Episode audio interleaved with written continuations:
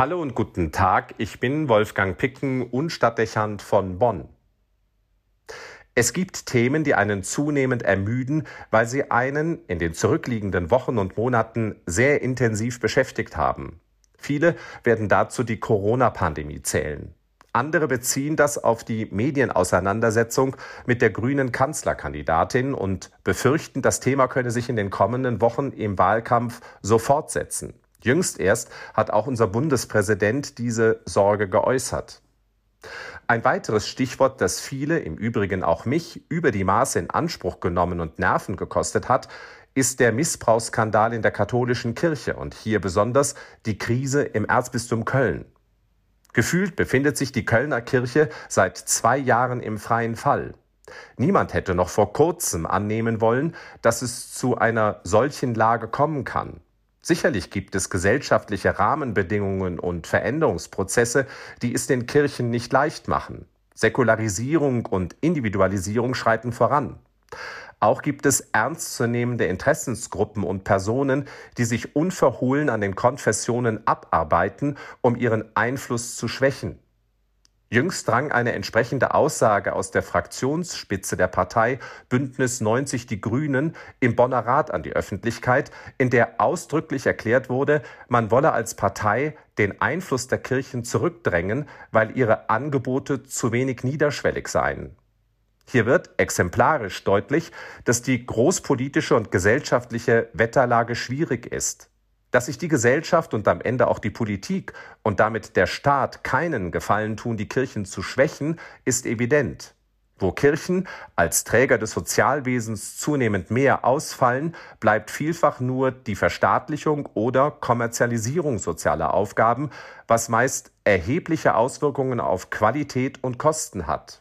Kurzum, ein quasi bankrotter Staat und eine Gesellschaft, die in mehrfacher Hinsicht von Krisen gebeutelt ist, kann nicht daran interessiert sein, dass die Kirchen als Partner zunehmend ausfallen. Im Gegenteil. Leider aber fehlt es vielerorts an der entsprechenden politischen Vernunft. Nun wird man einräumen müssen, dass es viele hausgemachte Probleme gibt, mit denen die Kirche den Widerstand gegen sich selbst und die öffentliche Empörung verstärkt und denen Schützenhilfe leistet, die ihr feindselig begegnen. Auch die erheblichen Zahlen von Kirchenaustritten sind nicht nur ein Trend der Vorjahre, der sich lediglich dynamisiert. Solche Begründungen, wie man sie gelegentlich von hohen kirchlichen Würdenträgern vernimmt, sind schnell als Verteidigungslinie ausgemacht und bestätigen auf tragische Weise ein gegenwärtig präsentes Bild von Kirche, die zudeckt und vertuscht, wo es kritisch wird und Ehrlichkeit verlangt wäre. Schnell wird der Eindruck vermittelt, das sei nicht nur ein Verhaltensmuster, das sich im Umgang mit sexuellem Missbrauch etabliert hat, sondern grundsätzlich das kirchliche Klima bestimmt. Ehrlichkeit und Glaubwürdigkeit aber sind wichtige Momente im christlichen Selbstverständnis. Wenn es ausgerechnet an diesen Stellen hapert, führt es zu Entsetzen und Frustration, zu Distanzierung und schließlich auch zum Kirchenaustritt. Es ist offensichtlich, dass viele gegenwärtig die Kirche nicht verlassen würden, wenn ihr Umgang mit der Realität transparenter und selbstkritischer wäre. Mit großem Bedauern müssen wir in der Seelsorge feststellen, dass die Zahl derer, die sogar aus dem Kreis der ehemals Aktiven den Hut nehmen und gehen, immer größer wird. Dieser tragische Auszug aus der Kirche sollte die Verantwortlichen und ihre Kommunikationsberater umsichtiger werden lassen. Das Herumeiern in Problemlagen, das ungeschickte Formulieren von Begründungen und Erklärungen, das Weglassen von Informationen und nur scheibchenweise Zugestehen von Fehlern, auch das Schönreden und Hochjubeln von Nebensächlichkeiten prägen nach wie vor vielerorts den kirchlichen Umgang mit der Öffentlichkeit. Auch fragt sich, ob es in dieser angeschlagenen Lage sinnvoll sein kann, mit teuren Medienanwälten in die Schlacht gegen Zeitungsverlage und Journalisten zu treten. Es ist wahrscheinlich, dass man die Stimmung so nur unnötig anfeuert, den Konflikt vertieft und nicht aus den Schlagzeilen kommen wird. Ganz zu schweigen, ob man die gerichtlichen Auseinandersetzungen wird am Ende gewinnen können. Ja, vieles von dem, was gegenwärtig nervt und die Krise verschärft, ist hausgemacht und liegt im Agieren der Verantwortlichen begründet. Auf etwas anderes wird die Öffentlichkeit genauso blicken. Man verfolgt sehr genau, wie die Kirche in dieser schwierigen Situation mit Kritikern aus den eigenen Reihen umgeht.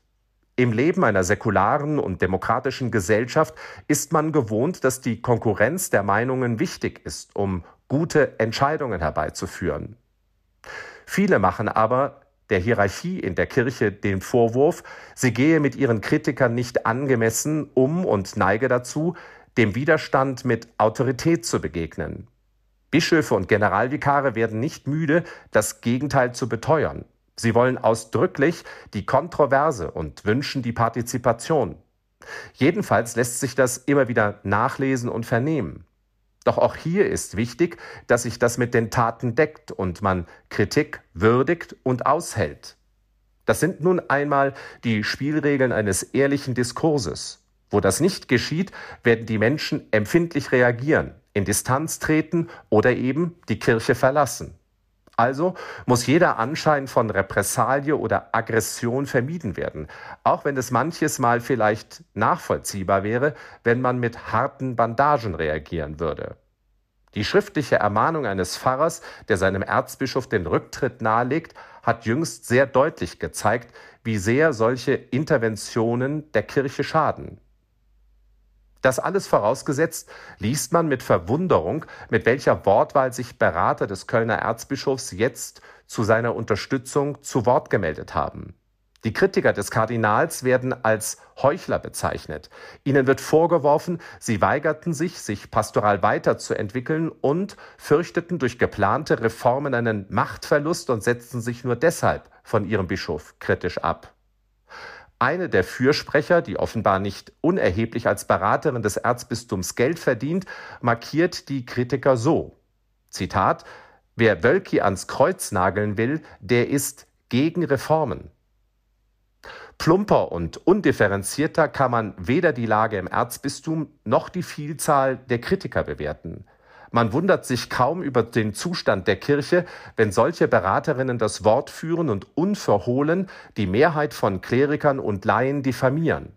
Es scheint nachvollziehbar, wenn Insider vermuten, solche eingekauften Berater zielten bewusst auf den Verlust von Gläubigen und Mitarbeitern ab. Erschreckend aber nun ist die Empfehlung, die schließlich öffentlich an den Bischof gegeben wird, wie man mit denen umgehen sollte, die dem Kardinal permanent in den Rücken fallen. Der Pastoralreferent, der sich als Kommunikationsfachmann bezeichnen lässt, fordert von Kölns Erzbischof, Stärke zu zeigen und die entsprechenden Personen, Zitat, in den Senkel zu stellen. Abgesehen davon, dass sich fragen ließe, wie es Kardinal Wölki findet, wenn ihm sein Berater selbstsicher in einem Zeitungsinterview Leitungsschwäche attestiert, so stockt einem bei dieser Empfehlung doch der Atem. In den Senkel stellen. Wer solche Berater in seinem Umfeld hat, wird sich über den Schaden nicht wundern müssen. Das sind Terminologien und Ratschläge, die sich in keiner Weise mit dem modernen Verständnis von Partizipation oder Kommunikation verbinden lassen. Wie bitte soll man sich das denken? Der Erzbischof stellt alle Kreis- und Stadtdechanten in den Senkel und dazu die große Mehrheit seiner leitenden Pfarrer, dann die Sprecher von Diakonen und Pastoral- und Gemeindereferenten und schließlich auch die im Diözesanrat vertretenen Laien? Alle, die hatten sich jüngst kritisch geäußert. In den Senkel stellen, auf den Tisch hauen und dann ist alles erledigt. Was für ein Rat. Die Krise der Kirche ist gravierend und solche gefälligen Stellungnahmen totaler Unterstützung forcieren die Konfliktlage. Sie polarisieren weiter und leisten keinerlei Beitrag zur Deeskalation oder Problemlösung.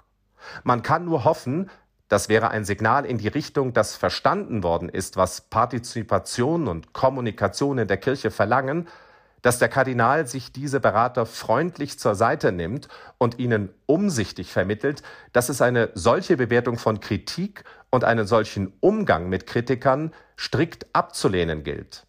Viele werden in diesen Tagen sehr genau darauf achten, wie sich der Erzbischof dazu verhält. Auch wenn es hier vermeintliche Befürworter trifft, hier wäre eine Distanzierung angeraten. Anderenfalls steht zu befürchten, dass sich die Lage weiter verschärft und der Substanzverlust zunimmt. Wolfgang Picken für den Podcast Spitzen aus Kirche und Politik.